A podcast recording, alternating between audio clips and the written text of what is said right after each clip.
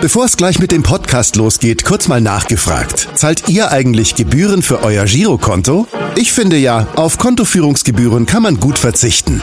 Deshalb wird dieser Podcast auch von der Sparda Bank Hamburg präsentiert. Dort gibt's nämlich das kostenlose Gehaltskonto für 0 Euro. Mein Tipp? Jetzt mit nur wenigen Klicks online oder in der Filiale zur Sparda Bank Hamburg wechseln und Gebühren sparen. Und nun geht's los mit dem Podcast. Präsentiert von der Sparda Bank Hamburg. HSV. Wir müssen reden. Der Abendblatt-Podcast rund um den Hamburger Sportverein. Moin Moin und herzlich willkommen zum Abendblatt-Podcast HSV. Wir müssen reden. Heute ist Montag, Montag der 11.11. .11. Und äh, das heißt bei uns nicht love, sondern auch nicht Hello, sondern HSV, wir müssen reden, wie jeden Montag. Und wie fast jeden Montag äh, sitzt äh, an meiner Seite Hendrik Jakobs. Moin Hendrik. Moin Moin. Und äh, wie jeden Montag haben wir einen Gast hier vom HSV, einen Gast, über den wir uns sehr freuen. Und ähm, wie immer wird dieser Gast auch diesmal wieder von uns, von den Fans vorgestellt. Hat damals schon gute Arbeit geleistet und für den HSV jetzt wieder auf dem richtigen Weg. War der ehemalige Präsident des HSV, hat die großen Zeiten in der Euroleague noch miterlebt, dann aber auch den Abschwung mit eingeläutet und probiert uns jetzt aus dem Schlammwasser wieder rauszuretten. So die erfolgreichste Zeit erlebt und Europa gespielt. Der HSV ist ja jetzt auch wieder auf dem aufsteigenden Ast. Mal gucken, was passiert. Äh, Habe ich auch mal durch die Fensterscheibe hinter der äh, Osttribüne äh, zugewunken und gesehen. Äh, ja, ein Mann, der, glaube ich, den HSV wieder in die richtige Richtung bringt. Ich glaube, in seiner ersten Zeit beim HSV war so ein bisschen der Grund, weshalb es äh, bergab ging. Mittlerweile denke ich, dass er in seiner Position, wenn er sich aus dem Sportlichen raushält und sich nur aufs Finanzielle konzentriert, uns helfen kann, wieder oben mitzuspielen. Er hat zurückgewunken. Er hat damals gesagt, er hinterlässt einen äh, gesunden Verein, finanziell stabil. Was würde er heute sagen? Ja, was würde er heute sagen? Das wird er uns mit Sicherheit im Laufe der Sendung noch erzählen. Wir begrüßen erstmal ganz herzlich den ehemaligen und aktuellen HSV-Vorstandsvorsitzenden Bernd Hoffmann. Herzlich willkommen. Einen wunderschönen guten Morgen, die Herren. Moin, moin. Wir Moin, haben moin. viele schöne Themen für Sie vorbereitet, ähm, über die wir in der, im Laufe der Sendung natürlich sprechen wollen. Ähm, trotzdem am Anfang wollen wir einmal kurz auf das vergangene Wochenende zurückblicken. 1-1 bei Holstein Kiel. Rote Karte gegen Baccariata, Tabellenführung verloren. Trotzdem natürlich auch Moral gezeigt und einen Punkt auf Stuttgart gut gemacht. Wie fällt Ihr Zwischenfazit vor der Länderspielpause aus? Ja, ich glaube, das haben Sie schon ganz gut zusammengefasst. Das ist natürlich, ein, äh, wenn man vorher gesagt hätte, ein Punkt in Kiel, ähm, wäre man möglicherweise nicht äh, 100% einverstanden gewesen. Ähm, aber so wie das äh, Spiel gelaufen ist, fühlt sich natürlich dieser Punkt deutlich besser an als der eine Woche vorher. Und äh, wir sind, glaube ich, insgesamt ähm, im Soll, äh, haben uns, haben uns ähm, stabilisiert ähm, oben mit an der Tabellenspitze und ähm, von daher können wir die Länderspielpause, meine ich, ganz entspannt. Haben Sie sich vor der Saison mal so einen Plan gemacht, wie viele Punkte Sie zu diesem Zeitpunkt haben wollten? Naja, ich habe äh, ich habe sogar so eine so eine äh, so eine Verlaufskurve bei mir und- über dem Schreibtisch, weil äh, ich mal geschaut habe, was man denn in den letzten zehn Jahren immer so gebraucht hat an Punkten, äh, um am Ende mit ganz oben äh, stehen zu können. In der zweiten Liga. Äh, In der zweiten, exakt, in der zweiten Liga. Und ähm, äh, ohne dass man da was ab, von ableiten kann, aber normalerweise ist ein Punkteschnitt von zwei Punkten pro Spiel. Ähm, ist genau das, was man braucht und da sind wir im Moment genau auf Spur. 13. Spieltag, 26 Punkte. Besser geht's nicht. Äh, also im Moment äh, passt Man, man kann es ja nicht planen im, äh, im Fußball, wie wir wissen. Das haben wir und im vergangenen schon gleich Jahr gar nicht und schon erfahren, gleich als gar nicht beim HSV. 27 Punkte waren vor einem Jahr, genau, nach, zu diesem Zeitpunkt. Also ja, Hochrechnungen ähm, bringen dann wahrscheinlich nicht immer so viel. Nö, also es ist auch nicht so, dass ich äh, daran ab, äh, davon ableiten würde, äh, dass sich Mannschaft oder Gegner entsprechend äh, so verhält. Ähm, aber es ist einfach so, dass äh, ähm, das einfach zwingend notwendig ist. Am Ende brauchen wir die, die notwendigen Punkte, sonst wird es nichts werden. Sie waren am äh, Sonnabend in Kiel, ne, beim Spiel. Äh, selbstverständlich. Das ist ja ähm, ein erweitertes Lokalderby, war eine gute Stimmung. Wir hatten einen sensa- sensationellen Support von den, von den, von den Fans. Äh, und zumindest hat sich dieses Spiel deutlich besser angefühlt als ähm, das Spiel äh, kurz vor Weihnachten im letzten Jahr. Oft ist es ja so, wenn die Spiele weiter weg, oder was heißt oft, aber manchmal, wenn die Spiele weiter weg sind und sie nicht mitfahren, dann meine ich mich zu erinnern, dass sie es ab und an auch mal mit äh, dem Aufsichtsratschef Max Arnold Köttgen zusammen am Fernsehen gucken. War der dabei diesmal oder ähm, war der zu Hause geblieben? Nein, nein, wir äh, saßen gemeinsam auf der Tribüne, äh, Jonas Bold, äh, Max Köttgen äh, und ich. Und ähm, ja, also die Emotionen gingen natürlich hoch. Äh, Wer ist der emotionalere auf der Tribüne? Also ich glaube, da nehmen wir alle drei uns äh, nichts. Also da sind wir in den 90 Minuten auch ganz. Tatsächlich, ganz Jonas Bold auch, der wirkt doch sonst immer so sehr besonnen und ruhig. Die, äh, in der Tat, er wirkt sehr besonnen und ruhig, aber er ist äh, ein, würde ich mal sagen, ein Vulkan, äh, der, wenn, wenn eben beispielsweise diese rote Karte von Bakariata. Äh, Wer hat da am lautesten geschimpft? Äh, also ich würde mal sagen, da hat die also alle, die uns da umgeben haben, das waren nämlich alles HSV-Fans, die haben alle gemeinschaftlich äh, sehr laut geschimpft. Ähm, aber ähm, Jonas war ganz besonders emotional. Das ist lustig, weil von, wir waren ja auf der gleichen Tribüne und bei uns war die Reaktion ähnlich. Da hat keiner eine rote Karte erwartet.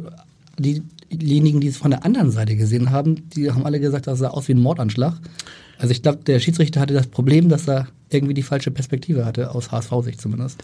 Aus HSV-Sicht passierte das am denkbar ungünstigsten äh, Platz, nämlich unmittelbar vor der Trainerbank äh, der Kieler und äh, in unmittelbarem Sichtfeld auch des, des vierten Offiziellen. Und das, das war sicherlich auch mit ein Grund dafür, dass das mit Rot, Rot geahndet worden ist. Womit rechnen Sie jetzt? Zwei Spiele Sperre für Baccariata? Das wird ja wahrscheinlich heute im Laufe des Tages kommen ja, will ich keine, will, will nichts prognostizieren.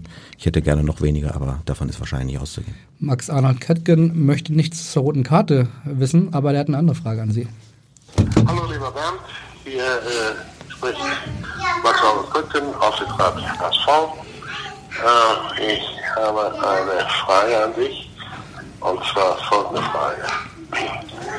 Welches Ereignis in deinem Leben muss eintreten, äh, damit du mit mir gemeinsam auf der Tribüne des Volksparkstadions eine ordentliche Zigarre brauchst?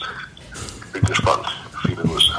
Und bevor Sie antworten, muss ich mich äh, sozusagen entschuldigen, weil nicht Max Arnold Köttgens Kinder waren da im Hintergrund, die lautstark waren. Das waren, da war bei mir Kinderalarm. Und da Herr Arnold, Herr, Herr Max Arnold Köttgen keine WhatsApp-Sprachnachricht schicken wollte, sondern wir das aufgenommen haben, durfte sich mein Sohn da auch nochmal ver verewigen. So viel dazu. Entschuldigung für die Tonqualität. Das Ereignis, welches ist gemeint? Ähm,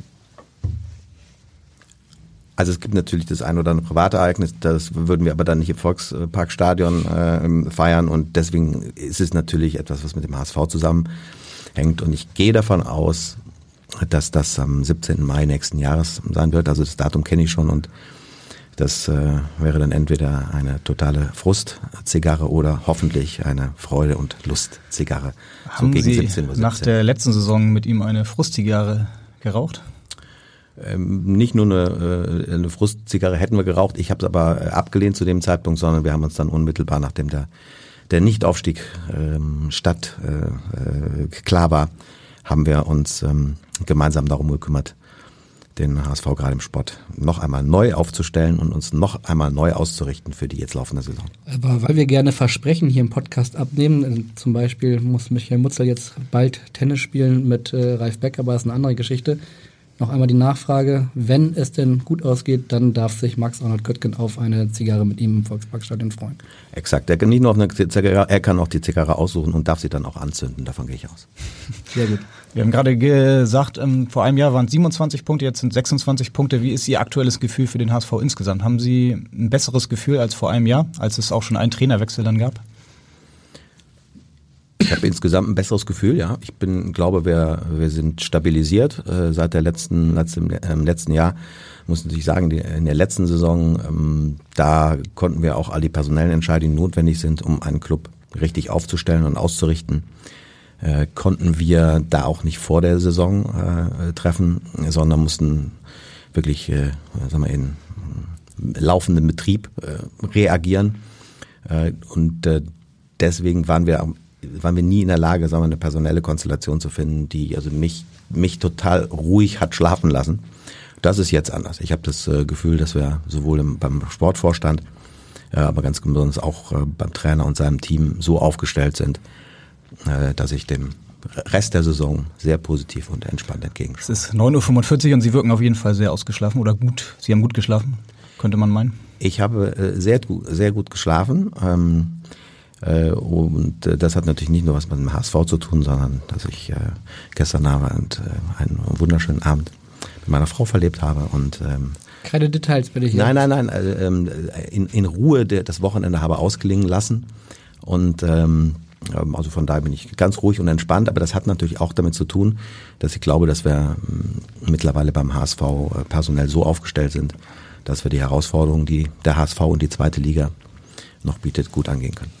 Wir sind am Sonnabend, wir waren natürlich auch beide beim, beim Spiel gegen Kiel, äh, sind dann, wie es immer so ist, in der 90. Minute runtergegangen, weil man dann langsam in Richtung Mixzone gehen muss und haben ihre beiden Söhne gesehen. Wenn sie aber mit Max Arnold Köttgen und mit Jonas Boll zusammengesessen haben, wo haben die denn gesessen? Weil die waren auf jeden Fall sehr emotional dabei und haben natürlich das Tor dann extrem gefeiert, als es gefallen ist.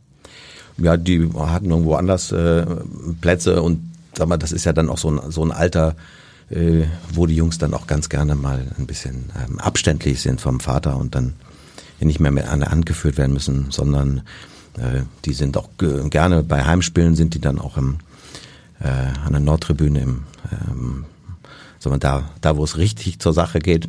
Ähm, Tatsächlich mittendrin dann?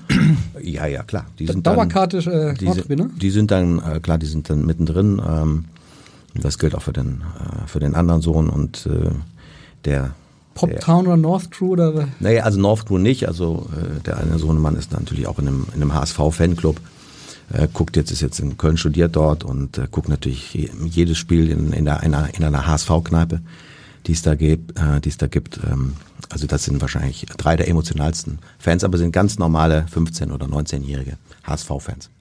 Und äh, Stichwort Abstand halten bzw. Regeln, da haben die beiden übrigens auch noch eine Frage an Sie.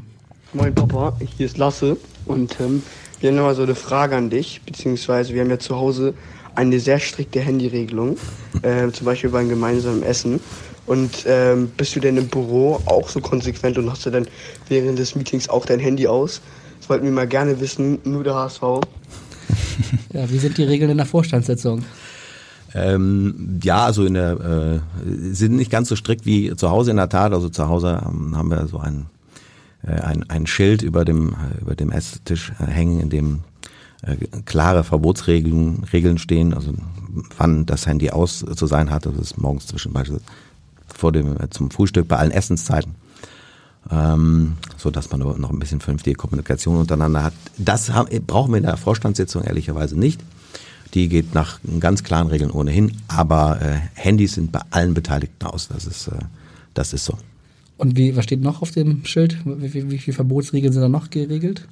Nein, also das sind äh, in, in erster Linie ist das wirklich ein, ein reines Handy, äh, Handy-Regelschild.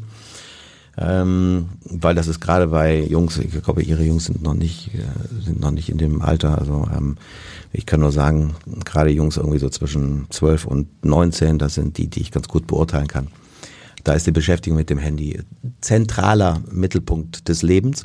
Und wenn man das nicht in bestimmte Bahnen äh, lenkt, dann äh, verliert man den Zugriff. Und das wollen wir ja nicht. Sind Sie ein strenger Papa oder legt Ihre Frau die Regeln fest? ähm, nein, also wir, ähm, ich bin, glaube ich, kein, äh, kein besonders strenger Papa. Ich ver ver versuche, versuche natürlich den, den Zugang zu den, äh, zu den Kids so weit wie möglich zu behalten. Ähm, die äh, Kinder haben ja den, die haben das, ähm, äh, mussten mit der Konsequenz einer, einer Trennung, einer Scheidung leben mit, der, mit ihrer Mama. Und äh, ich bin sehr froh, dass ich eben jetzt eine lebensgefährdende Frau habe, die, ähm, die ebenfalls einen tollen Zugriff äh, zu, und Zugang zu den, zu den Jungs und zur, zur Tochter hat. Ähm, das ist auch notwendig, weil ja der HSV mich schon fast den lieben langen Tag beansprucht.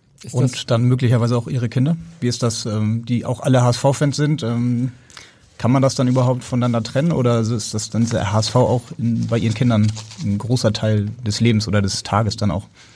Ja, also das ist natürlich der, der Vor- und Nachteil so einer, einer Aufgabe, wenn man, wenn man die hat. Das natürlich zum HSV kann jeder etwas sagen. Das kann natürlich auch jedes Kind etwas sagen, aber natürlich auch ist das natürlich für mein privates Umfeld, ähm, aber auch für das private Umfeld meiner, meiner Kinder und äh, der Familie so, dass die natürlich ständig darauf angesprochen werden. Auch, auch Sandra, meine Freundin, Frau, die wird natürlich auch darauf angesprochen. Und immer, wenn man irgendwo hingeht und Freunde trifft, es ist, HSV ist dann halt immer Thema. Das ist auch nicht ganz einfach, damit umzugehen. Gerade für die Kinder war, ist das natürlich gerade in, in, in der Zeit, wo wo mal schwierige Entscheidungen anstanden, wo ein Trainerwechsel anstand und äh, ich dann zum Beispiel in den, sozialen, in den sozialen Medien auch äh, richtig ordentlich äh, um die Ohren bekomme, dann äh, macht das dann auch was mit den Kindern. Wissen Ihre Kinder Bescheid, wenn so wichtige Entscheidungen anstehen? Wenn beispielsweise der Sportvorstand freigestellt wird, wissen die Kinder das dann vorher schon oder erfahren sie das dann auch erst äh, aus, aus den sozialen Medien oder übers Handy? Nein, also ich versuche sie dann natürlich ganz zeitnah zu informieren, weil sie dann mit den Reaktionen gerade in sozialen Medien umgehen müssen oder mit von ihren Freunden. Aber vorher können die natürlich nicht informiert werden, weil ähm, da weiß man nie, wo, wie, wo diese Informationen dann noch, äh, noch hingehen. Also von daher halten wir sie davon schon noch weg. Gab es mal richtig Trouble, dass Sie sozusagen vorbeugen mussten ähm, bei irgendeiner Trainerentlassung oder wenn irgendein Millionenminus droht oder keine Ahnung was, dass Sie, dass Sie in die Schule mussten oder irgendwas dergleichen? Also ich versuche sie dann so weit wie möglich äh, äh, auf dem Laufenden zu halten. Das merken Sie auch in der Berichterstattung. Die haben natürlich auch die ganzen äh, die ganzen äh, Apps abonniert und sind über alles informiert, sind beim HSV. Ich bekomme dann auch immer von ihnen dann Hinweise, was ich zu tun und was ich zu lassen hätte. Ähm, da welcher Stürmer geholt werden sollte? Exakt, welcher Stürmer geholt oder oder habe ich dir doch schon immer gesagt, das reicht nicht. Wir brauchen dringend noch diesen oder jenen Spieler, weil sonst wird das nichts mit dem Aufstieg. Da sind sie genauso Fan wie wie jeder andere und das habe ich äh, natürlich jetzt am Wochenende auch schon wieder abarbeiten müssen. Ich erinnere mich an ein Spiel an Sandhausen, da hatte einer ihrer Söhne ein Narei-Trikot an. Wäre die Frage, ob er das äh, am Sonnabend immer noch anhatte, nach 90 Minuten. Also ähm, meine Kinder sind genau wie, wie wir ähm, in der Führung des Vereins nicht abhängig mehr von, äh, von einem einzelnen Spiel oder der Bewertung eines einzelnen Spiels oder einer einzelnen Aktion, sondern wir haben Loyalität zu unseren Spielern und, und zum Club, völlig unabhängig davon das ist sehr vom einzelnen Spiel, vom Ergebnis. Sie haben gerade mal gesagt, äh, dass es auch äh, bei Social Media dann oft schwierig ist, gerade nach Entscheidungen, dass Sie da was abbekommen. Verfolgen Sie das dann selbst oder wird Ihnen das zugetragen? Wie gehen Sie dann überhaupt damit um, auch dann mit Ihren Kindern? Also zugetragen äh, wird mir das natürlich. Also wenn ich mich den lieben langen Tag äh, mit den Social Media beschäftigen würde, dann käme ich wahrscheinlich zu sonst nichts anderem mehr.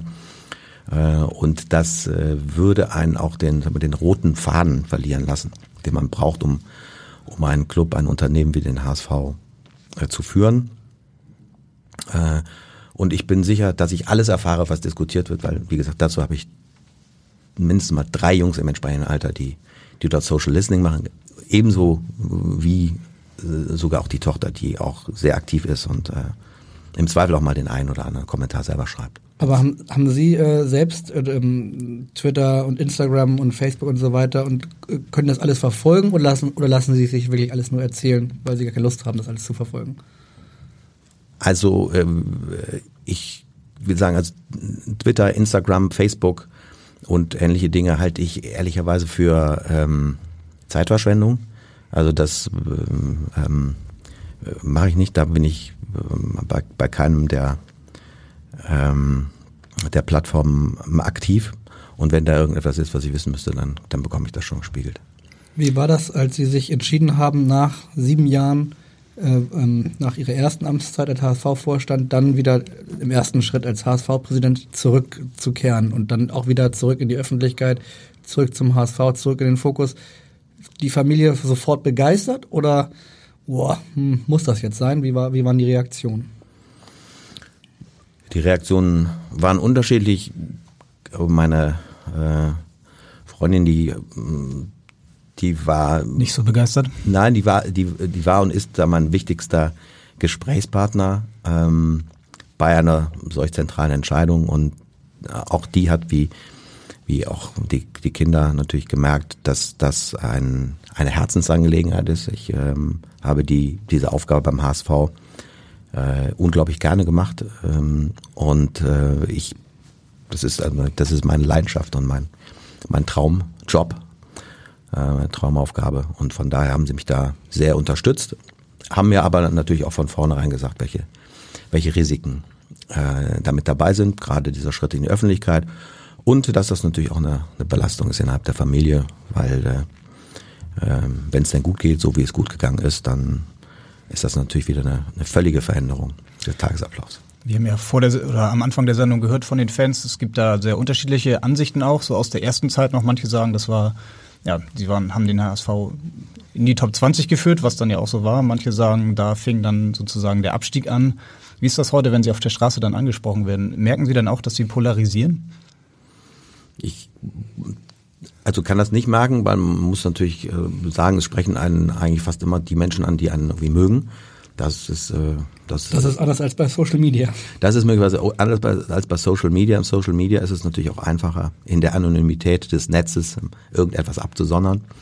Äh, ansonsten äh, erfahre ich eigentlich sind die Menschen nett und freundlich. Das geht Ihnen wahrscheinlich auch so. Die Hamburger sind sind zurückhaltend, ähm, aber auch äh, sehr, sehr aufmunternd und ich ähm, empfinde es als eine große Unterstützung für den HSV insgesamt in dieser schwierigen Phase, die wir, die wir jetzt äh, in den letzten Versuchen, in den letzten anderthalb Jahren umzudrehen. Das ist eine Trendumkehr.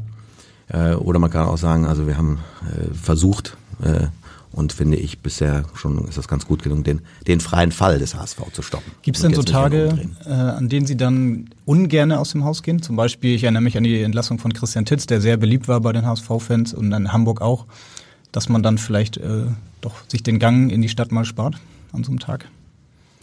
Gar nicht. Also auch an, an den Tagen, auch da, äh, auch, auch bei Entscheidungen, die zu treffen sind, die möglicherweise äh, so halbe halbe sind muss. Die Hälfte gibt, die sagen, ja, das ist ein ist die richtige Entscheidung, weil die, die äh, Aussicht oder die, die Erwartung, dass man in der Konstellation erfolgreich ist, die ist dann doch nicht mehr so groß. Äh, und die anderen sagen, welche eine dramatische Fehlentscheidung. Auch da sprechen einen in erster Linie die Menschen an, die das für eine die gute Entscheidung, die das für eine gute Entscheidung halten.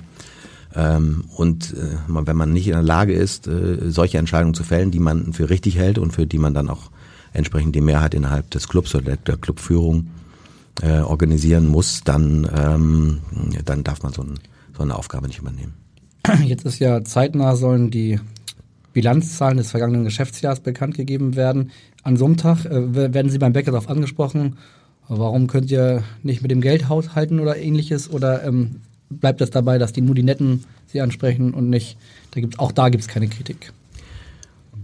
Also Kritik gibt es immer wieder, aber es gibt eigentlich Kritik auch gerade beim Bäcker, auch da nur zur Frage, holt doch mal nochmal einen Mittelstürmer oder äh, wir müssen mal über einen Trainer reden oder ähnliches. Ähm, aber ehrlicherweise die Bilanzzahlen, das interessiert nur das Abendblatt. Das also will ich so nicht sagen, aber äh, es ist natürlich ein Sportverein, ein Sportclub und da geht es in allererster Linie um die sportlichen Ergebnisse. Da ist wichtig, ist wichtig, dass die die Menschen auf der Straße das Gefühl haben, wir in der Führung des Clubs haben das im Griff. Das ist, sie können uns da vertrauen, dass wir die Lizenz besorgen, dass wir die Gehälter pünktlich bezahlen können, dass wir in der Lage sind, ähm, Entscheidungen zu fällen, die auch ähm, sportlich noch Gestaltungsspielraum offen lassen, dass wir ein vernünftiges Verhältnis zu Herrn Kühner haben und dass, wenn die uns da vertrauen, dann interessiert ansonsten ganz besonders das Abendblatt die Bilanzzahlen. Und weil uns das so interessiert, können, also es ist ja kein Geheimnis, dass es ein, ein, ein Minus geben wird, ähm, ist ja auch klar durch den verpassten Aufstieg.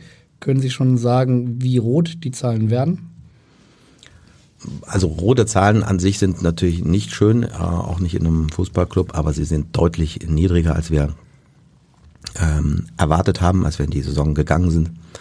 Also wir hatten, wir waren von einem, von einem Minus in der Größenordnung oben die minus 20 Millionen ausgegangen. Ähm, und das wird deutlich weniger als die Hälfte davon sein. Also zweistellig oder einstellig? Können Sie das schon verraten? Nein, es wird einstellig sein. Können Sie vielleicht einmal erklären, was ähm, passiert ist, dass sich diese Zahl so ja, deutlich verändert hat im Laufe des Jahres? Es gab natürlich das DFB-Pokal-Halbfinale, da gab es ein bisschen Geld dazu. Dann gab es einen Spielerverkauf von Douglas Santos. Ich nehme an, dass der auch noch mit in die Bilanz reingegangen ist. Nein, Douglas Santos, der äh, geht in der Tat erst in dieses, äh, in dieses Jahr. Okay. Also das sind doch die, die Zahlen. Ähm, für die letzte Saison, ähm, da sind, äh, sind in erster Linie sind es äh, drei Effekte. Das ist natürlich der DFB-Pokal, das ist richtig. Ähm, dann haben wir ähm, deutlich mehr Transfereinnahmen erzielt, als wir ursprünglich ähm, unterstellt hatten. Im vergangenen Sommer. Im vergangenen Sommer. Und wir waren tatsächlich in der Lage von den acht Großverdienern oder acht Verträgen, die einfach zu teuer sind für zweite Liga und auch für die für die Erstliga-Zugehörigkeit, die wir in den letzten Jahren hatten. Davon waren wir in der Lage, sechs äh, tatsächlich aufzulösen.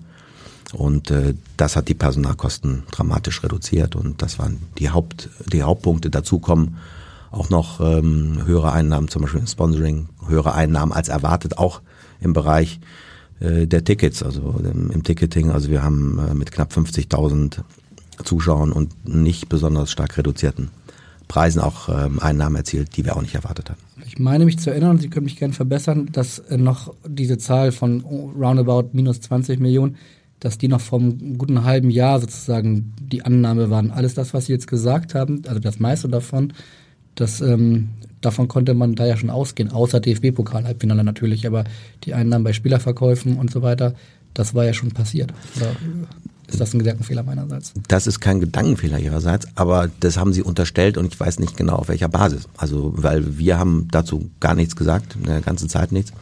Also das sind dann immer mal wieder gerne Mutmaßungen, egal ob die nun bei Social Media oder auch bei Ihnen stattfinden, die dann nicht immer ganz realistisch sind. Wir wundern uns ja auch dann immer fast jeden Tag aufs Neue, was, äh, was auch in den Medien verbreitet wird, was sozusagen Fakten sind, aber es sind dann ab und an, ähm, so in dem Fall HSV Fake News.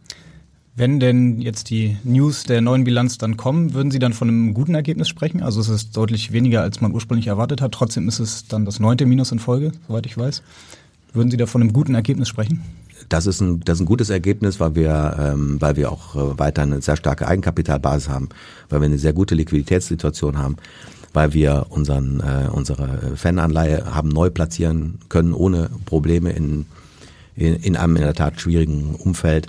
Also wir sind wirtschaftlich wirklich äh, gut aufgestellt und ein, ein Beleg dafür ist in der Tat ein, ein wirtschaftliches Ergebnis, was deutlich besser ist als das, was wir alle sagen wir, von einem Jahr oder anderthalb noch erwarten konnten. Ist das auch der Grund, warum dann Frank Wettstein seinen Vertrag verlängert hat jetzt? Das ist zwar nicht Ihr, Ihr Aufgabenbereich dann, aber trotzdem haben Sie ja wahrscheinlich mitbekommen, was da die Überlegung war. Insgesamt ist die, ähm, haben wir auch im Vorstand ein richtig gutes Team. Da ist eben, jeder weiß im Moment beim, beim HSV äh, um seine Zuständigkeit.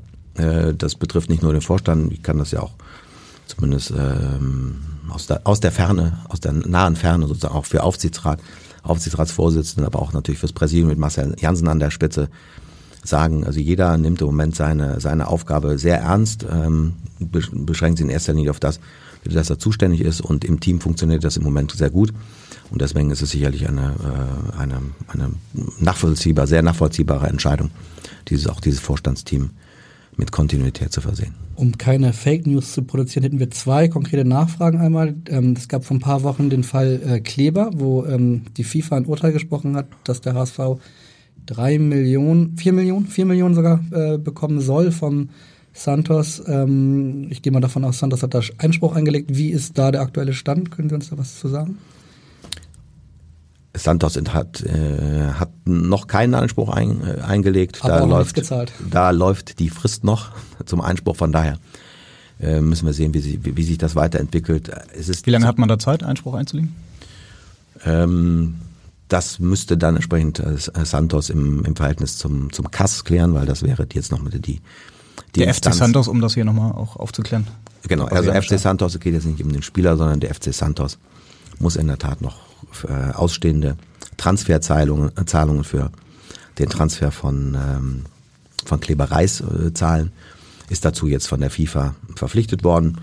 Und äh, ich will da keine Prognose abgeben. Also geh, ich gehe davon aus, dass dieses Geld fließt, aber ich befürchte, es wird uns jetzt im kommenden Transferfenster noch nicht zur Verfügung stehen. Das heißt, es ist auch noch nicht verplant, das Geld. Das äh, ist weder eingegangen noch verplant. Vom FC Santos dann die letzte konkrete Nachfrage zu Douglas Santos. Auch da gab es äh, vor ein paar Wochen äh, einen Bericht im Abendblatt, dass äh, der Berater von Douglas Santos gerne 1,2 Millionen haben wollen würde und jetzt auch klagen möchte. Ähm, hat er schon Klage eingereicht und gibt es da eine, einen aktuellen Stand? Also zu, zu diesen Themen sagen wir ja öffentlich äh, nie was. Das hat äh, also von daher sind sie in dem Fall auf die auf die Berichterstattung oder auf die Zitate äh, in dem Fall von Herrn Hase angewiesen und ähm, das kommentieren wir natürlich nach außen nicht und gehen davon aus, dass die, ähm, dass wir auch dieses Thema ähm, in aller Ruhe und ähm, abgearbeitet bekommen.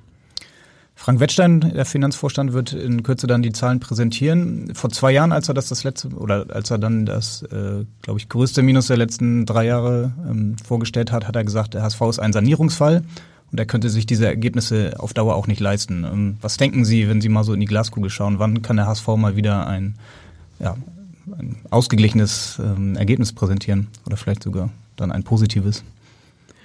Ich gehe davon aus, dass uns das ähm, jetzt nicht in der laufenden Saison, aber dass uns das in, in der nächsten Saison gelingen wird. Also die Planung äh, wird ja auf jeden Fall in die Richtung einer mindestens einer schwarzen Null und zwar völlig unabhängig von der Liga-Zugehörigkeit gehen. Wir, wir haben unsere Unabhängig von der Liga nochmal nachgefragt. Unabhängig von der Liga äh, würde ich davon ausgehen, dass wir in der Lage sind, ein ausgeglichenes Ergebnis ähm, zu schaffen. Äh, einfach auch deswegen, weil natürlich die, der größte Teil der Abschreibungen für die sehr teuren Spieler, die wir verpflichtet haben, also wie Kostic, wie Papadopoulos, wie Santos, äh, wie Wallacey, die sind jetzt mittlerweile alle, alle abgearbeitet. Wir haben, wir haben die Abschreibung, äh, die Abschreibungen jetzt verarbeitet und ich gehe davon aus, dass wir aufgrund der, der sehr guten Einnahmesituation, die wir beim HSV auch in, auch in der zweiten Liga haben, dass wir, ähm, dass wir dann ein ausgeglichenes Ergebnis äh, produzieren werden. Aber ich hoffe, dass wir das in der ersten Liga dann machen. Derartige Millionentransfers, äh, die, von denen die Fans natürlich auch immer träumen, waren ja in ihrer ersten ähm, Amtszeit beim HSV eher die, äh, die Regel als die Ausnahme und äh, mit, dem, mit dem darauf folgenden sportlichen Erfolg auch. Wir haben mal eine Perle aus dem Archiv äh, uns rausgezogen und hören einmal ganz kurz rein. Wir haben eine klare Vision und daran lassen wir uns auch messen. Wir wollen in fünf Jahren in die Top 20, wir wollen in zehn Jahren in die Top 10 von Europa. Der HSV gehört dahin, wo heute Real und Lyon, Juve und Chelsea, Porto und Panathinaikos sind. Haben Sie die Stimme erkannt? Ich kann mich dunkel erinnern, ja. Mhm. Können Sie sich auch noch an das Jahr erinnern, wann Sie das gesagt haben? Ich glaube, das war äh, im Jahr 2005. Korrekt. Auf der Mitgliederversammlung und es hat dann ehrlicherweise auch nicht mehr so viel lange, so viel länger gedauert, bis zumindest die erste Prognose wahr geworden ist, nämlich der HSV war tatsächlich unter den Top 20 Europas. Ja, das ist, äh, das ist richtig. Das war noch, natürlich noch völlig andere Ausgangssituation. Ähm, Man muss dazu sagen, wir waren damals in dem äh, in diesem UEFA-Ranking, also bei den europäischen Clubs, ähm, irgendwo Platz, ich glaube 98, sowas in der Richtung. Uh, und es war klar, dass wenn wir regelmäßig Europapokal spielen, und davon war ich ausgegangen, dass wir weil wir auch beim Umsatz immer irgendwie zwischen Platz zwei und fünf in der Liga waren, dass wenn wir da einen ordentlichen Job machen, dann werden wir europäisch spielen und wenn man eine Reihe an Europapokalspielen macht, dann kommt man in diesem Ranking auch langsam, aber sicher nach oben. Das ist uns dann auch da gelang, auch gelungen. Wir haben also in den acht Jahren der meiner ersten Amtszeit äh, ich habe 78 Europapokalspiele gemacht und deswegen war dann eben diese diese Entwicklung äh, in die Top 20 in Europa war dann auch äh, zwangsläufig. Äh, da sind wir heute äh, völlig, also ganz meilenweit von entfernt. Haben Sie mal geschaut, auf welchem Rankingplatz Sie gerade stehen? Ja, also im Moment sind äh, im UEFA-Ranking sind äh, exakt 501 Clubs, äh, ein Club ver, äh, vertreten und da ist der HSV nicht bei. Also wir sind mit Hunderten von anderen Clubs äh, aktuell auf Platz 502. Und wenn man sagen, da kann man sagen, das ist, äh, meinte, das ist, ähm, das, das, das ist meine Basis, von, von der wir ausgehen können. Aber von daher wissen wir, wie weit entfernt wir sind. Das äh, hat natürlich auch mit den völlig veränderten wirtschaftlichen Rahmenbedingungen zu tun. Mittlerweile ist die, die Schere auch gerade in der Bundeswehr so dramatisch auseinandergegangen. Sie können eigentlich einen, äh, einen europäischen Platz nur dann anpeilen, wenn sie irgendwo zwischen 200 und 250 Millionen Umsatz machen und dann entsprechend mit einer Gehaltsquote von, von ungefähr einem Drittel, das heißt um und bei 80 Millionen Euro Gehälter müssen sie in der Lage sein zu, zu zahlen für die Mannschaft. Dann sind sie in der Lage, wirklich auch realistisch irgendwo zwischen Platz 5 und 8 mitzuspielen. Wir sind aktuell noch nicht mal in der ersten Liga. Äh, von daher äh, sollten wir Stück für Stück, Schritt für Schritt ganz demütig ähm, dran arbeiten, dass wir erstmal wieder in den Kreis der 18 besten deutschen Clubs kommen. Die Zukunftsversion damals war ja aber auch nicht auf ein Jahr ausgerichtet, sondern es war, wie, es war eine Vision, die dann am Ende des Tages aufgegangen ist. Ähm, wenn Sie jetzt sagen, Sie sind nicht unter den ersten 501, kann man oder würden Sie sagen, Sie haben ja recht, wir sind noch nicht, der HSV ist noch nicht in der ersten Liga. Gibt es irgendwie die Vision, irgendwann unter den Top 501 wieder zu sein oder kann man davon noch nicht sprechen, solange man in der zweiten Liga ist? Also es wäre wahrscheinlich unsinnig, vermessen und in, wieder mal völlig unbescheiden. Äh, und das sollten wir, sollten wir auf gar keinen Fall sein, jetzt schon wieder von Europa zu reden. Ähm, wir, wir werden, und dafür sind wir angetreten, äh, Hamburg wieder in die erste Liga führen. Das äh, wird, ist unser Anspruch. Und nichts anderes ist natürlich den, den HSV-Fans, einem Club mit fast 90.000 Mitgliedern in einer Stadt wie Hamburg, mit der Historie, der Tradition, mit diesem, äh, mit äh, dem Stadion, mit dieser einmaligen Fanbase. Nichts anderes äh, kann natürlich unser Ziel sein und auch unser Anspruch. Äh, das wird auch gelingen. Ähm, ob das in diesem Jahr gelingt, ich will es hoffen, aber das kann man natürlich nicht versprechen. Und dann geht es darum, erstmal unseren Platz in der Bundesliga zu festigen und dann gehen wir Schritt für Schritt nach vorne. Aber natürlich ist es so, wenn man mal fünf Jahre nach vorne guckt, guckt in das Jahr der, der Europameisterschaft 2024. Und natürlich äh, hoffe ich, dass wir dann wieder ein ernstzunehmender äh, Wettbewerber innerhalb der ersten Bundesliga sind. Und über das, was wir uns dann für die Saison 24, 25 vornehmen, da reden wir dann drüber. Im Podcast. Der, der, der, Gerne im Podcast. Der finanzielle Wettbewerb verändert sich ja auch gerade durch, durch, durch Einstieg von Investoren, gerade bei Hertha BST zum Beispiel. Ich glaube, die haben jetzt mehr als 300 Millionen bekommen für das, ich glaube, es waren 49 Prozent. Wie sehen Sie da die Zukunft beim HSV? Haben Sie da ähm, die Vision, dass man auch irgendwann so ein Investorenmodell beim HSV ähm, findet, um den Verein dann auch wieder wirtschaftlich äh, ja, in diese, diesen Bereich zu führen? Meine Vision ist, dass wir einen so guten Job machen, wie ihn andere Clubs in der Liga auch machen, die gar nicht auf Investoren angewiesen sind. Also ich muss mir nur angucken, wie Eintracht Frankfurt, wie Borussia Mönchengladbach oder auch wie Werder Bremen ihre, ähm, ihre Hausaufgaben in den letzten Jahren gemacht haben.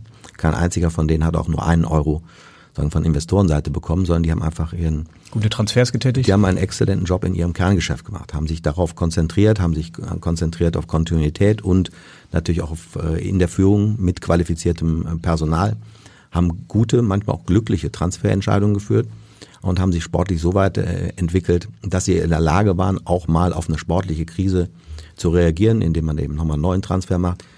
Ähm, aber haben da nicht die Nerven verloren und ähm, es ist nicht zwingend notwendig, äh, äh Investorengelder anzupacken, um äh, um in das erste Drittel der Fußball-Bundesliga zu kommen. Also das sollten und wenn wir, jetzt einer das kommen würde? zu leicht.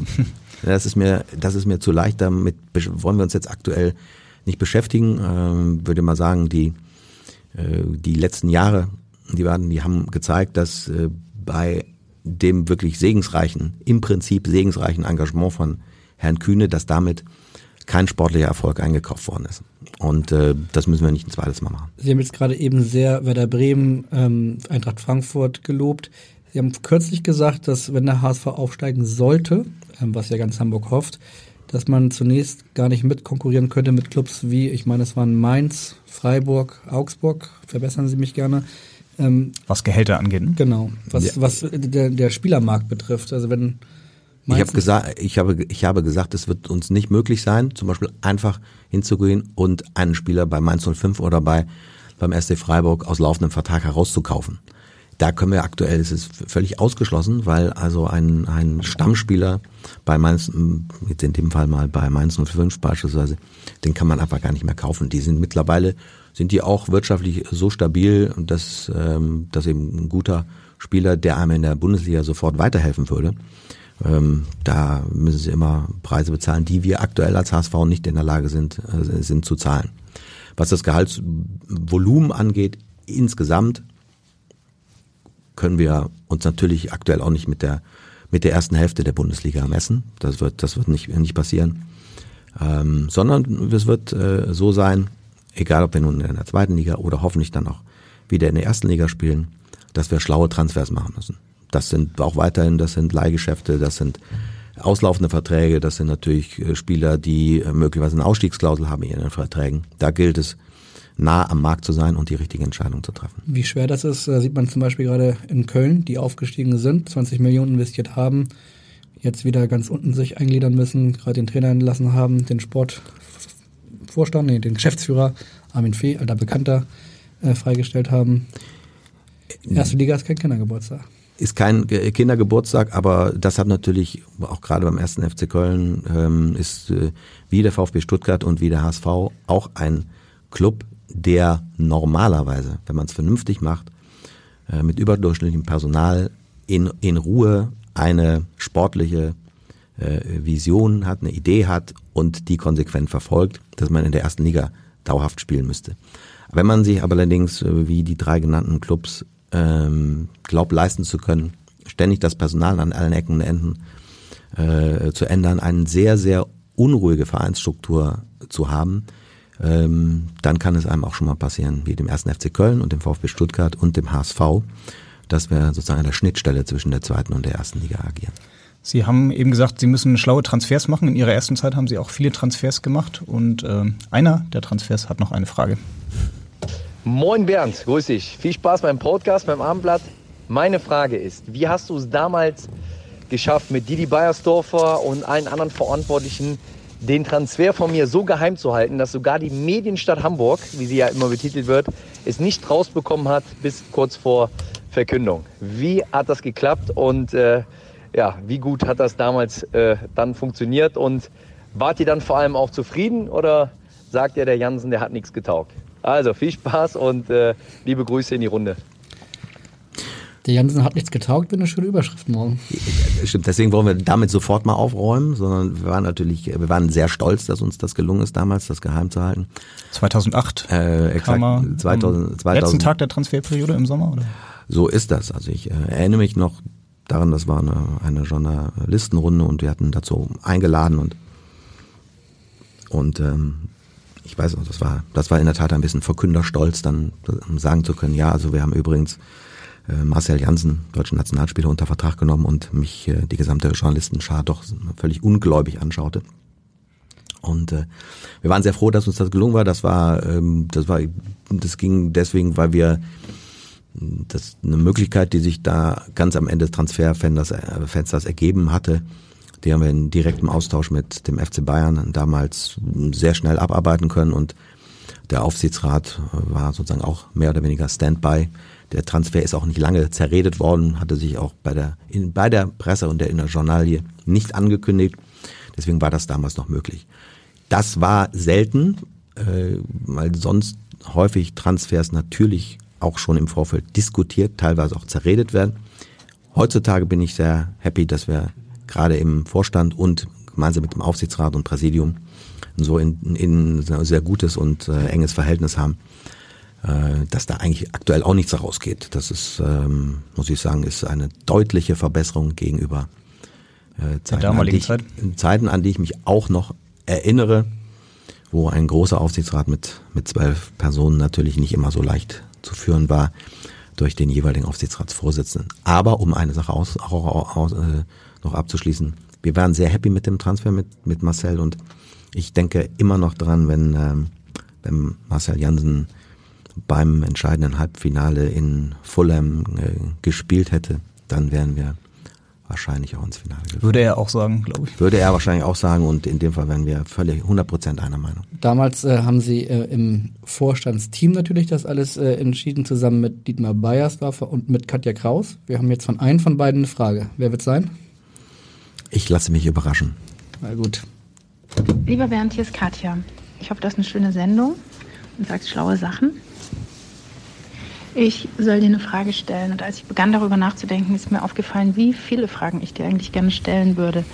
Ich muss mich jetzt auf eine festlegen und ähm, dann dachte ich, was mich immer am meisten an dir beeindruckt, war die Vielfalt äh, deiner Themen und dass wir so wirklich über alles miteinander sprechen konnten. Zum Beispiel auch über Theater, weil du einer der wenigen Menschen bist, warst, weiß ich nicht, das ist auch schon meine Frage. Liest du immer noch Theater heute? Du warst einer der wenigen Abonnenten immerhin. Ähm, und was war das letzte Theaterstück, das du gesehen hast? Und warum? Und alle anderen Fragen stelle ich dir dann demnächst beim Kaffee, wenn du magst. Liebe Grüße und viel Spaß. Katja. Das waren jetzt drei Fragen, glaube ich, wenn ich mich. Genau, wir sortieren mal das letzte Theaterstück. Äh, also das letzte Theaterstück, was ich gesehen habe, war im, äh, in der Tat im Schauspielhaus ähm, Unterwerfung. Das hat sehr gute Kritiken bekommen. Das hat in der Tat sehr gute Kritiken bekommen. Ist ein ein Ein-Personen-Stück, äh, was getragen wird von einer überragenden schauspielerischen Leistung von Edgar Selge und ähm, es sind zweieinhalb zweieinhalb Stunden äh, wahrscheinlich eine körperliche und geistige äh, mentale Herausforderung, die ist äh, unfassbar und wahrscheinlich deutlich größer als aus jeder sportliche Herausforderung auf dem Platz, schätze ich mal. Ähm, und das hat mich äh, interessiert, weil, das war glaube ich die zweite Frage, weil ähm, die Kritiken in der Tat sehr, sehr gut waren und mich das auch fasziniert hat. Und mir die Frage gestellt, ist es möglich, eben als einzelner Schauspieler vor mehr als tausend Menschen im, im Schauspielhaus äh, das so zu tragen, dass die Faszination vom ersten bis zur letzten Sekunde da ist. Die Kritik haben Sie im Abendblatt gelesen oder im Theater heute? Die habe ich äh, sowohl im Abendblatt als auch äh, im Theater heute äh, gelesen. Also immer noch Abonnent? Ich bin in der Tat noch Abonnent, allerdings nicht mehr des, äh, des, der Printausgabe, sondern mittlerweile äh, E-Paper? Der, genau, der, des Digitalabos und ähm, äh, das sind wahrscheinlich so die, die Überbleibsel meiner, meines ursprünglichen Wunsches, eigentlich mal Lehrer oder Deutschlehrer zu werden und dass mein, mein Vater mich ähm, als äh, schon, schon sehr früh an, an Zeitung oder an, äh, an Theater herangeführt hat und eigentlich wäre, wäre das auch ein, ein schöner, schöner Beruf für mich gewesen. Was Ihr Wunsch damals gewesen wäre als Kind, da äh, hat noch jemand eine ziemlich konkrete Nachfrage zu. Hallo Bernd, hier ist Dieter Ecking vom Hamburger SV. Ja, auch ich wollte dir eine Frage stellen und zwar, welche Person, Persönlichkeit hat dich in deiner Kindheit äh, geprägt bzw. hat dich fasziniert und welche Person der Persönlichkeit würdest du gerne mal kennenlernen? Als hätten wir es abgesprochen. Ja, also äh, Persönlichkeiten, Personen, die mich, die mich selber geprägt haben, glaube ich, waren in allererster Linie meine, meine Eltern. Ich habe eine finde ich eine, äh, eine wundervolle äh, Kinder, Kindheit gehabt. Sehr, hatte, die, hatte das Glück, dass mein Vater als, äh, als Lehrer ähm, auch am frühen Nachmittag immer zu Hause war. Wir haben ganz lange viele Urlaube miteinander verbracht, wochenlang immer die Schulferien. Vor allem irgendwie auf Campingplätzen in Kärnten in Österreich oder ähm, am Gardasee verbracht. Ähm, und das war sicherlich die, die Person, die mich am meisten geprägt hat und und eigentlich war das auch mein, mein, mein Wunsch, eigentlich meinem Vater als, als Lehrer nachzufolgen. Das muss ich sagen, das wäre, das äh, würde ich wahrscheinlich immer so sagen. Ähm, Bevor wir zur zweiten Frage von Dieter Hecken kommen, gab es dann, äh, hatten Sie im Kinderzimmer Poster von irgendjemandem hängen? Gab es irgendjemanden, den Sie bewundert haben, von dem Sie Fan waren, ob jetzt Sportler, Fußballer oder äh, Theater, Schauspieler, Sänger oder Hollywoodstar? Ja, es es gab von Anfang an war ich äh, in meiner Kindheit fasziniert von von Sport oder von von Fußball. Also die mich prägende Fußball-Weltmeisterschaft war die von 1970. Äh, da war ich gerade sieben Jahre alt und habe, ich glaube, jed, jedes Spiel mitgeguckt, selbst wenn es nachts war. Das war nämlich in, in Mexiko und habe, glaube ich, jedes Spiel mehr oder weniger auswendig, inklusive der der, ähm, der Spieler. Äh, Als Siebenjähriger durften Sie nachts die Spiele gucken? Ja, also nachts, es war, wenn wir mal sagen, es war, ich glaube, ich habe mich dann irgendwo an den Fernseher geschlichen. Ich glaube, meine Eltern wissen das bis heute nicht. Ähm, und da kam auch meine, die, die Begeisterung, also zum Beispiel für Uwe Seeler her. Und die ersten beiden Bücher, an die ich mich erinnere, äh, die ich gelesen habe unter der, unter der Bettdecke, und zwar zigmal, waren ähm, alle meine Tore. Das war von Uwe Seeler und ähm, Rebell am Ball, das weiß ich auch noch, das war von Günter Netzer. Ja, natürlich, also das waren die, die beiden sagen, Fußballhelden der damaligen Zeit. Alle meine Tore hat ein bisschen länger gedauert, oder? Von Uwe Seeler? Ja, das, das stimmt, aber ich kann mich noch genau auch, auch an die, an die Haptik dieses, dieses Buches äh, erinnern, dass also so einen blauen Einschlag und ich, also das, das spüre ich jetzt noch, sozusagen, wie ich das durchgegangen bin. Neben mir hatte ich ein großes, äh, großen großes Glas Kakao und Kekse und habe und habe dieses dieses Buch also mehrfach, glaube ich, verschlungen. Und äh, Kinderzimmer gab es irgendwelche Posters äh, im Zimmer vom von Bernd? Ne, im, im, Zimmer von Bernd gibt's immer noch, wenn man da reingeht, das ist jetzt auch immer noch so, dass äh, immer noch Kinderzimmer. Ja, ist es immer noch genau das das Kinderzimmer, wenn ich da nach ähm, nach Hause komme, also meine Eltern nach Leverkusen. Ähm, da ist eigentlich von draußen auf der auf der Tür sind noch zig unterschiedliche Aufkleber die so ein Stück weit meine die die Jugend ähm, mit abbilden unter anderem damals meinen ersten, meinen ersten Lieblingsclub und der ist natürlich, wenn man in Leverkusen aufwächst, nicht zwingend sofort der HSV, sondern Anfang der 70er äh, natürlich eigentlich Borussia Mönchengladbach. Ich hätte jetzt gesagt, die erste FC Köln. Das war das allererste Fußballspiel, was ich gesehen habe. In der Tat, das war erst FC Köln gegen Borussia Mönchengladbach. Ich glaube ein 3-3 oder ein 4-3, ich weiß nicht mehr ganz genau.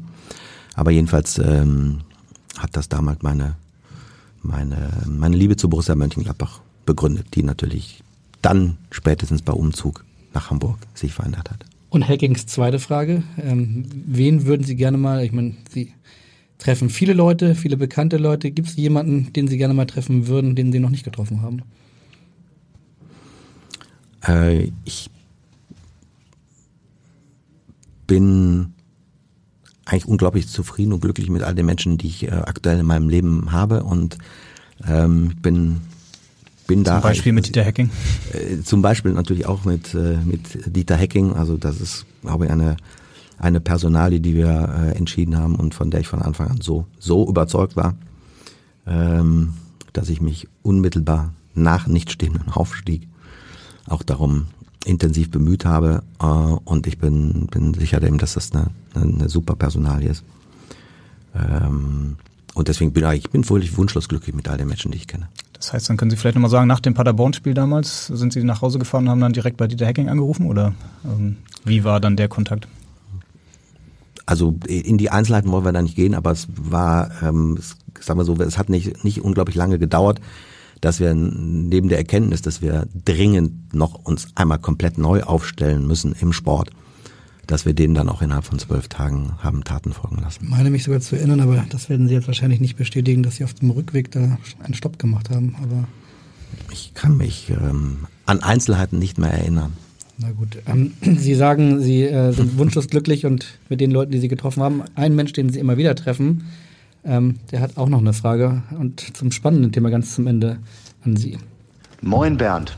Jetzt sitzt du auf dem heißen Stuhl beim Abendblatt und ähm, ich darf dir die Frage stellen, ähm, warum die Idee des Innensenators, ähm, die Polizeikosten eventuell auf die beiden äh, Profivereine der Stadt äh, umzulegen bei Hochrisikospielen, ein Standortnachteil für uns werden kann und ähm, wie ähm, das Thema beim HSV gesehen wird und wie wir mit dem Thema künftig umgehen sollten. Also nach Kinderzimmer und Theater werden wir nochmal ganz ernst zum Schluss. Oke Göttlich war das, muss man nochmal. Präsident vom FC St. Pauli und äh, genau, der hatte nochmal eine ernste Frage. Ja, ja, das äh, ist ein, ist, ist ein kompliziertes Thema mit der, mit der Umlegung der Polizeikosten auf die, äh, auf die Clubs, die bei Hochrisikospielen äh, damit belastet werden sollen. Und das ist natürlich so, dass das ein Standortnachteil wäre für uns in Hamburg, wenn das denn umgelegt würde, weil äh, in vielen anderen, an vielen anderen Standorten die Politik sich schon ganz klar positioniert hat, unter anderem in, in, hier im benachbarten Niedersachsen, dass das Polizeiaufgabe ist. Äh, und dabei sollte es auch bleiben. Und dieser, diese Haltung haben wir natürlich äh, ganz, ganz eindeutig. Und da sind sich der FC St. Pauli und der HSV einmal einig. Sie wären wahrscheinlich froh, wenn Sie in der kommenden Saison dann dieses Risikospiel HSV gegen St. Pauli nicht mehr hätten, oder? Zumindest nicht in der zweiten Liga. Also ich hätte jetzt nichts dagegen, ähm, Oke, Oke Göttlich immer wieder gerne zu treffen, auch gerne äh, zu einem Derby in der ersten Liga aber im nächsten Jahr würden wir, da bin ich ganz ehrlich, auch ein Derby gegen, gegen Werder Bremen hervorziehen. Die Diskussion um die Hochsicherheitsspiele rührt ja daher, dass es äh, ähm, Fanausschreitungen gegeben hat und so weiter. Wie ist eigentlich aktuell sozusagen der Kontakt zu den Ultras? Es gab ja immer wieder Überlegungen, ähm, also der Kontakt soll ja sehr gut gewesen sein in den letzten Monaten, Überlegungen auch äh, im Hinblick auf Pyrotechnik ähm, da eine Lösung zu finden. Jetzt hat es äh, am Sonnabend in Kiel oft ein bisschen gebrannt, kurz, zwei Minuten, drei Minuten lang. Ähm, Gibt es da eine neue Überlegung?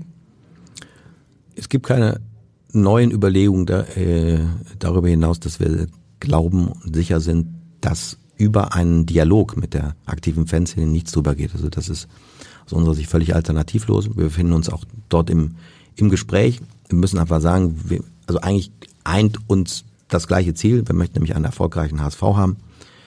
ähm, und eine tolle Unterstützung sowohl bei Heimspielen als auch bei Auswärtsspielen. Die Mittel sind dabei nicht immer die gleichen. Wir kommen da eben von unterschiedlichen Standpunkten.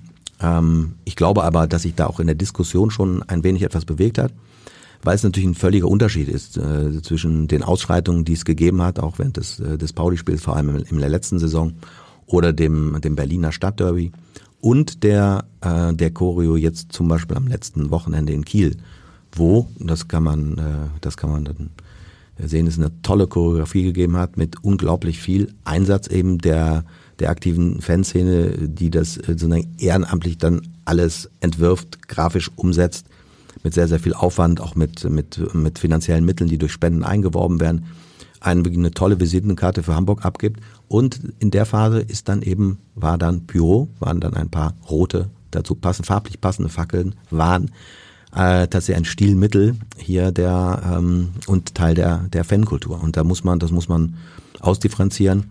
Äh, natürlich mm, sind wir weiterhin komplett dagegen, dass es äh, dass es Gefahr ist, die die dadurch verursacht wird.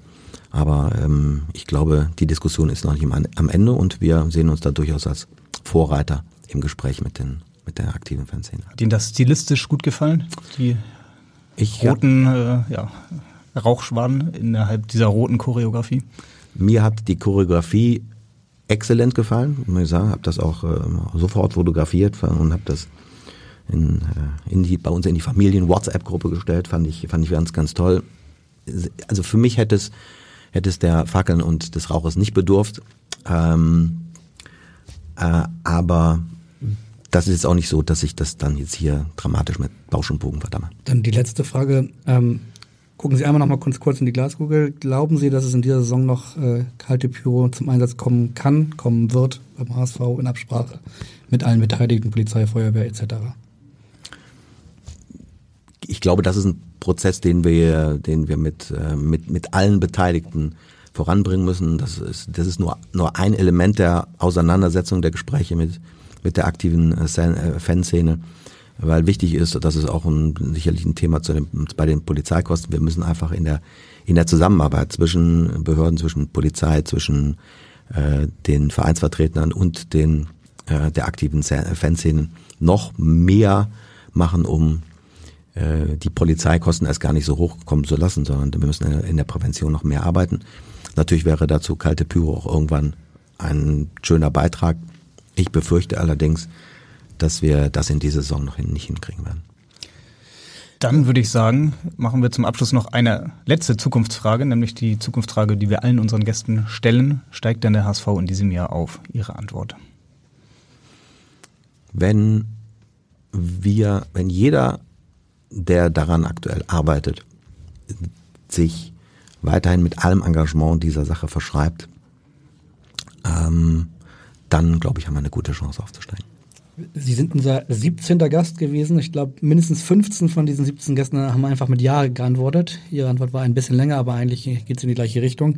Jedenfalls hat uns äh, die Stunde viel Spaß gemacht. Eine Stunde Podcast HSV, wir müssen reden mit Bernd Hoffmann. Ich hoffe, Ihnen hat es auch ein bisschen gefallen. Und wir treffen uns, haben wir gehört, im Jahr 2024 spätestens wieder hier in diesem Studio, wenn es um die Top 20 Europas geht oder oder auch nur die Top 501. So ist es. Herzlichen Dank. Es war mir ebenfalls ein Vergnügen. Wir sind wieder nächste Woche da. Dann heißt es äh, am Montag wieder HSV, wir müssen reden. Dann mit der nächsten Folge. Bis dahin in Hamburg sagt man Tschüss. Das heißt bei uns auf Wiederhören. Tschüss. Weitere Podcasts vom Hamburger Abendblatt finden Sie auf abendblatt.de slash podcast.